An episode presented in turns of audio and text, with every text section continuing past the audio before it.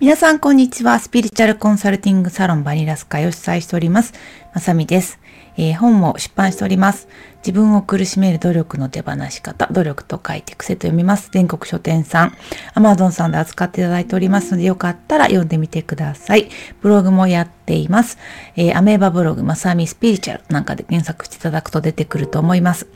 えー、過去記事随分、えー、6000記事、7000記事、もっとあるかもしれません。えー、キーワードで検索していただくといろいろ、いろんな記事が出てくると思いますので、よかったら読んでみてください。ということで、今日は、えー、前回の続きをお話ししていこうかなと思います。前回は、えー、しばらく自分自身がストップしてたことを再起動させていくために、えー、まずはどんなことしていけばいいのかっていうのを私の今と照らし合わしながらお話ししたと思います。で、えー、ざっくりまとめると、えー、新しいことを始めるでも、今まで特にやってきたことをお休みした上でまた再開するってなっちゃうと、いろんな左脳が働きすぎちゃったり、不安でね、気持ちがいっぱいになっちゃったり、えー、自我の声が大きくなっちゃったり、えー、いろいろですね、状態が悪い状態でいろんなことを始めちゃうともったいないですから、えっ、とですね、まずは自分を整えてから、選択をするっていうところをやってほしいので、整えるっていうことで言うと、瞑想とか、で瞑想が苦手な方は動的瞑想とかして、まあ、どれだけ自分がモンキーマインドになってるか、自我がね、いろんな妄想を作り出して暴れて、あれでもない、これでもないってなっちゃってるか。でそれで気力いっぱい使っちゃって、結果的に無気力になっちゃってるか、みたいな自己観察を、観察をして、自分が今、うーん、気づかないんだけれども、無気力になるまでにパニックを起こしちゃってたんだな。モンキーマインドが暴れちゃって、えー、ハイヤーセルフと全く繋がってない状態だったんだなってことに気づくってことがまず大事で、で、まあ、動的瞑想したりとか、モンキーマインドをね、ちゃんとしつけて、はいはい、分かってるけど、えー、ちょっと落ち着いて、みたいな感じでね、ハイヤー目線、ハイヤーセルフ目線で、えー、それはあなたが作ってる妄想でしょ？えー、確かに注意すべきとこはすべきなんだけれども、やるべきことはやろうねっていうふうにお話をしていくみたいなこの下準備をするってお話をしたんですけれども、でその下準備、ある程度ちょっとこう左脳の暴走、モンキーマインドの暴走、えー、それによって気力使いすぎて無気力になってるっていうところを一旦理解して、ちょっと落ち着いたら、えー、次、後半、こういうことやってくださいっていうお話をしていきたいなと思います。はい。それでは、えー、ある程度準備が整ってから、この今からお話しする、えー、選択っていうのをやってください。準備が整わない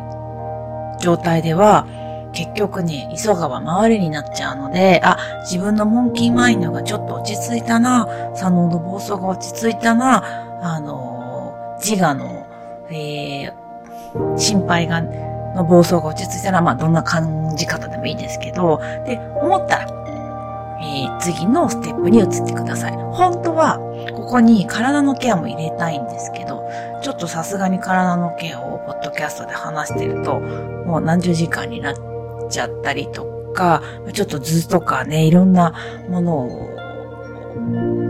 お伝えしないと、中途半端にお伝えできる内容じゃないので、まあ、ここは申し訳ないんですけれども、セミナーとかでお話をしていくところになると思います。ただ、まあ、体のケアがなかったとしても、まあ、体のケアはね、まあ、要はこう、ちゃんと栄養を取るっていうところですよね。あの、栄養不足で、体がヘロヘロの状態で、えー、エネルギーが回ってない状態で、どれだけ精神力を使って心を落ち着かせたとしても、これから新しいことをやっていく上では、あの、プラス、ね、あの、万全じゃないじゃないですか。まあ普通に考えてちゃんと体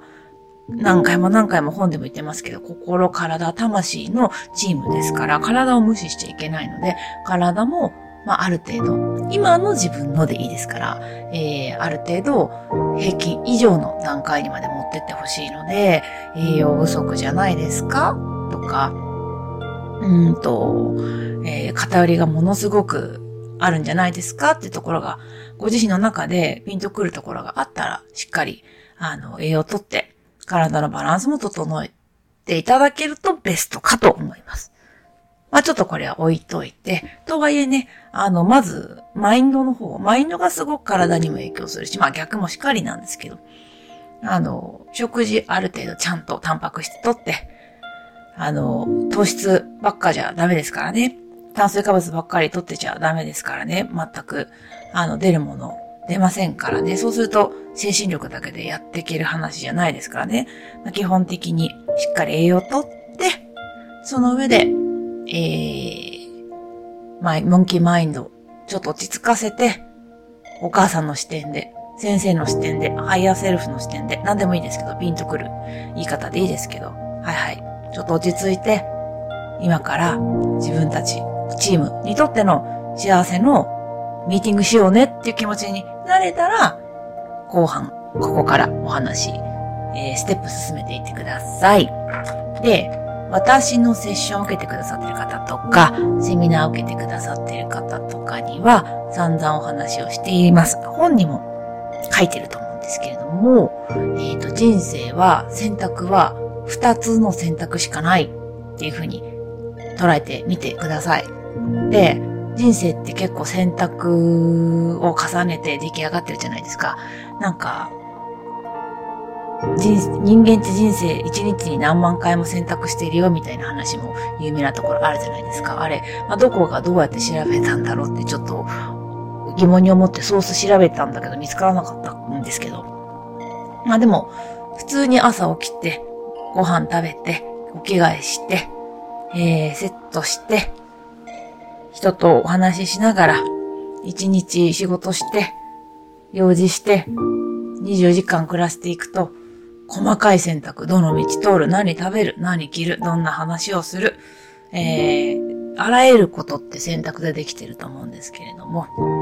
その選択をちょっと意識的にやっていくっていうことを、えー、お話ししていきます。で、選択は二つしかないので、ないと考えてください。一つは不安から来る。モチベーションがこう、不安から来る選択。もう一つは不安から出てくるものではない、幸せになるための選択。もうちょっと言い方変えると、不幸にならないためにどうするかっていうモチベーションの選択。幸せになるためにどうするかっていう、えー、選択。もうちょっと、えー、感覚的な人のために言うと、この不安、ざわざわ、形に、言葉にできない、えー、恐ろしい気持ちを抑えるために、えー、や、選択す、やってしまう行動か、自分自身がワクワク、楽しい、ノリノリになるような体、体験をしていくために取っていく行動選択。この二つしかないよと、よく言われます。翻訳もします。で、これ、不幸にならないための選択が悪いっていうわけでは全然なくって、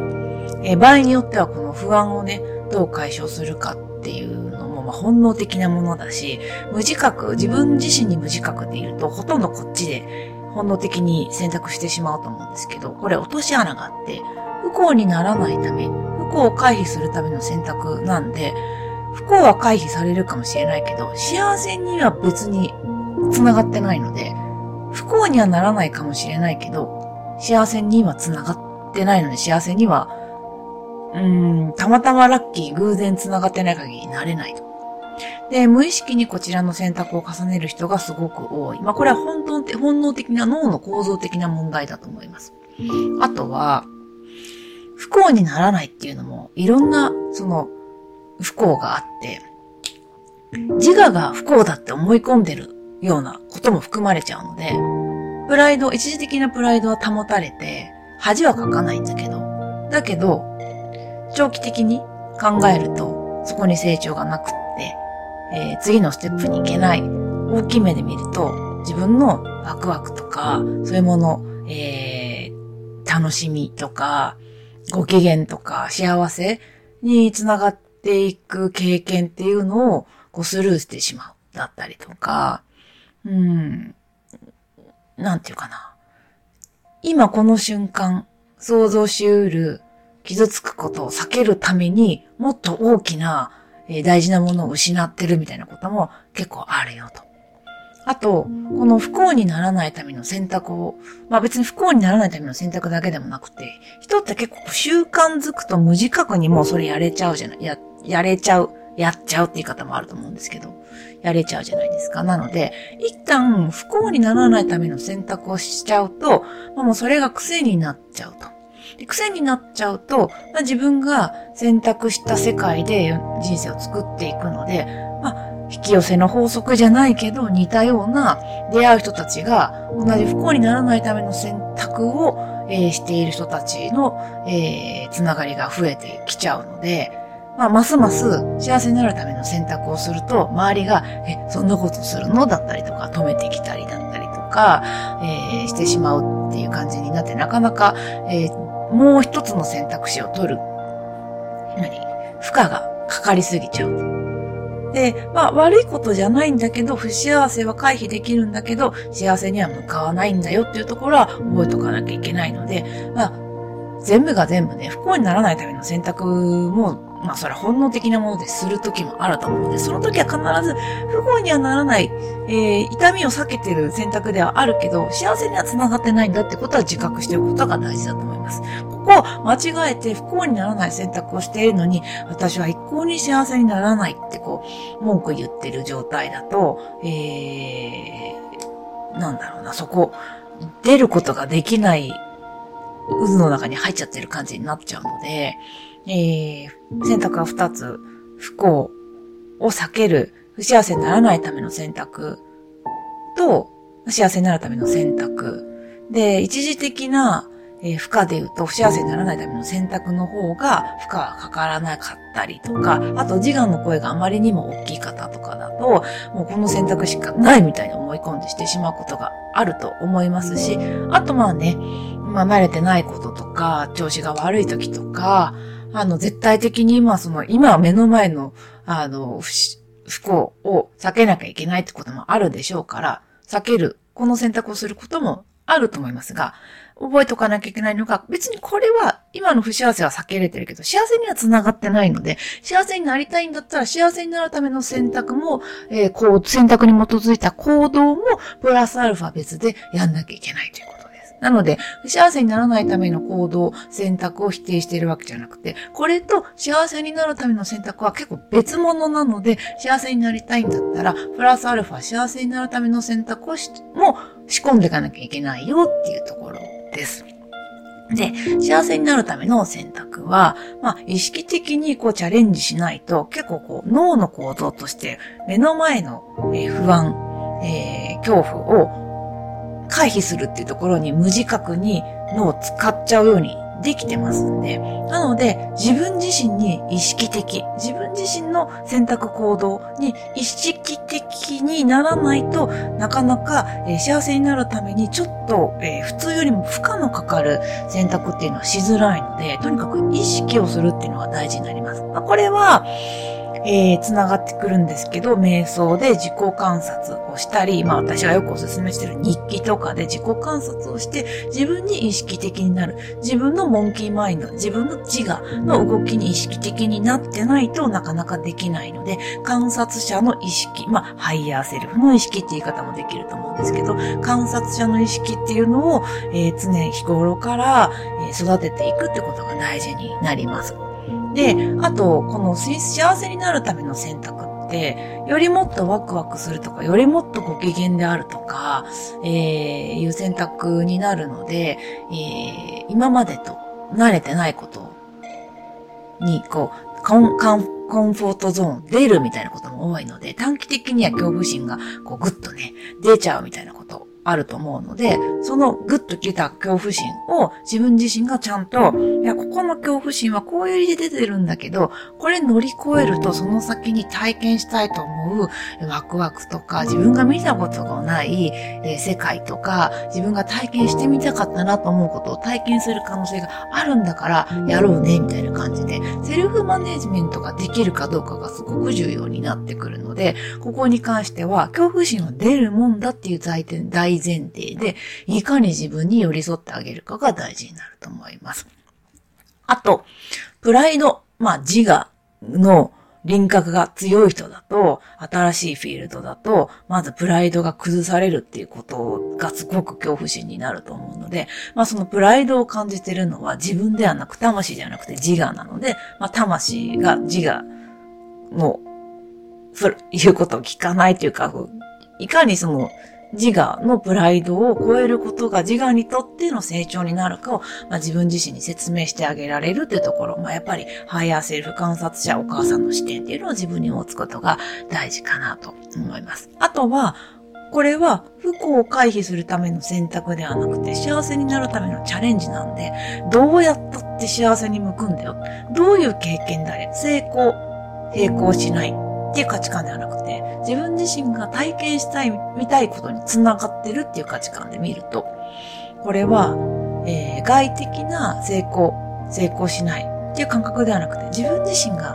獲得してみたい、体験してみたい、感じてみたい、見てみたい、そういう世界に向かっているチャレンジなので、その過程の中で今までの、えー、選択ではなかった体験ができるのだから、それだけで随分えー、違うんだ。その中にたくさん自分自身の幸せに、えー、紐づく経験があるんだっていうことを、えー、理解して、理解すると信じることができるので、理解していくっていうのも大事だと。あと、この選択をするとプラスとして、まあ、さっきの話と一緒なんですけど、同じ、まあ、引き寄せ、波動の法則で、出会う人たちが同じようにチャレンジしてる人たちが多くなってくるので、